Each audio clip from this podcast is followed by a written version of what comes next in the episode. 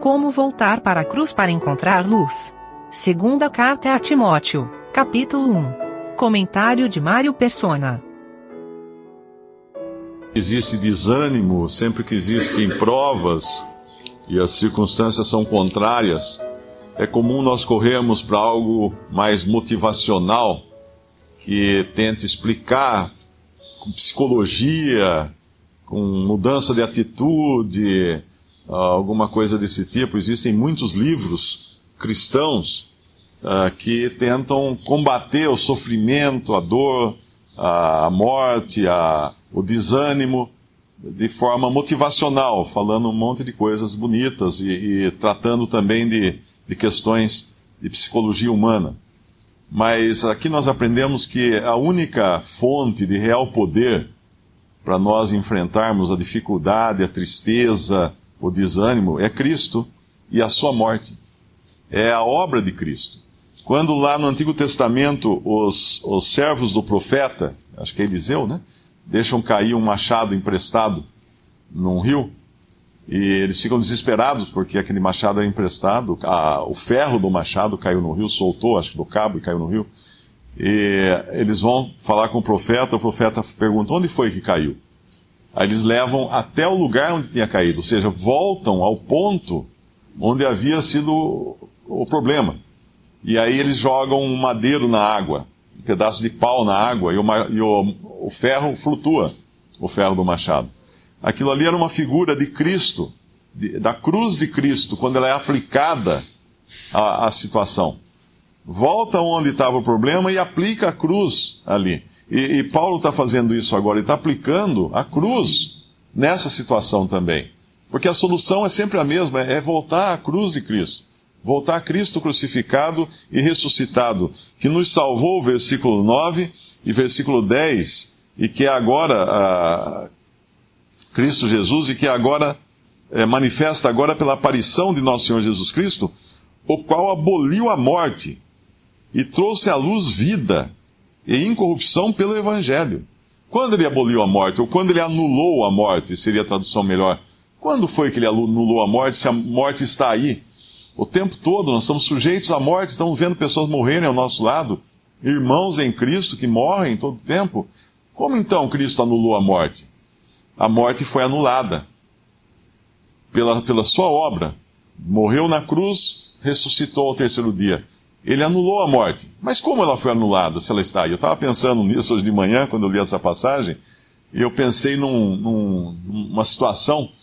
Uh, imagine você estar tá embaixo de um num estacionamento de um edifício que é bombardeado ou que sofre um terremoto, e tudo vem abaixo, e de repente você se encontra preso naquele imenso estacionamento subterrâneo, totalmente no escuro, sabendo que vai morrer ali de fome, de sede, uh, ou de frio, se ninguém encontrar.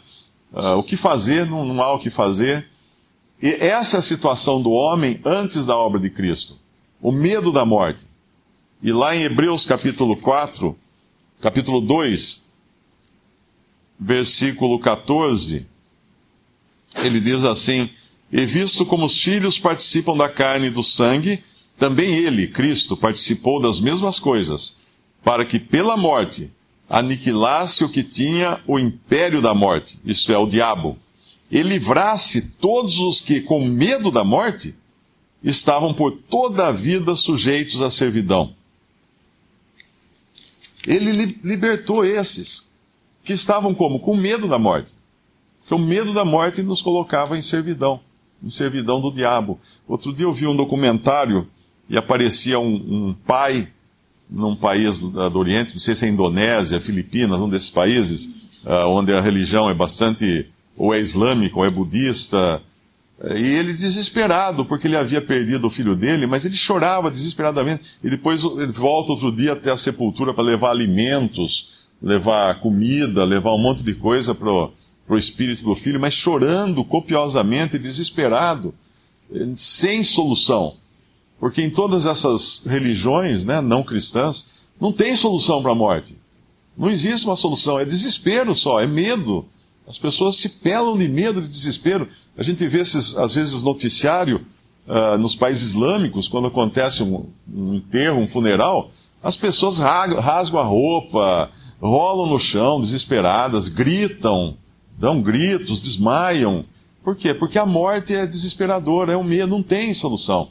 Eu estava pensando, imagine então que você preso num, num subterrâneo de um prédio que, que ruiu, e no escuro, sem solução. Mas aí você vê que alguém lá do outro lado do, do estacionamento desse prédio, alguém conseguiu derrubar uma parede. E a luz do sol está entrando por lá. Isso é Cristo. Ele veio, tomou o mesmo lugar de terror, de morte, de aflição do ser humano. Só que ele derrubou a parede. Ele derrubou a parede, ele, ele anulou a morte. Ele anulou a morte.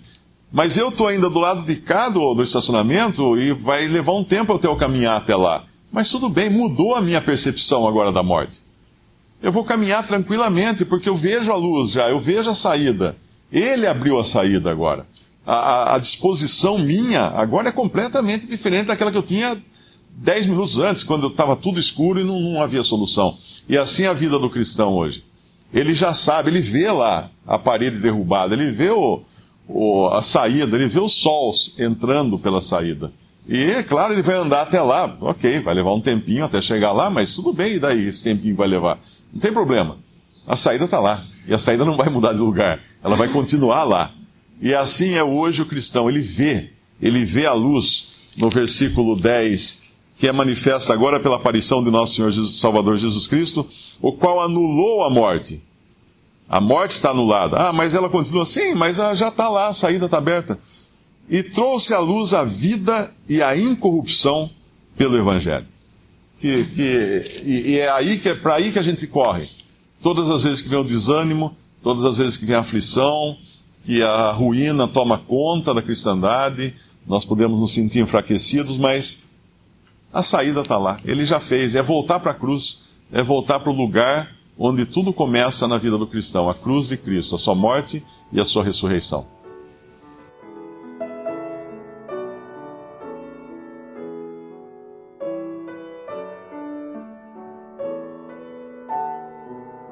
Visite respondi.com.br. Visite também 3minutos.net.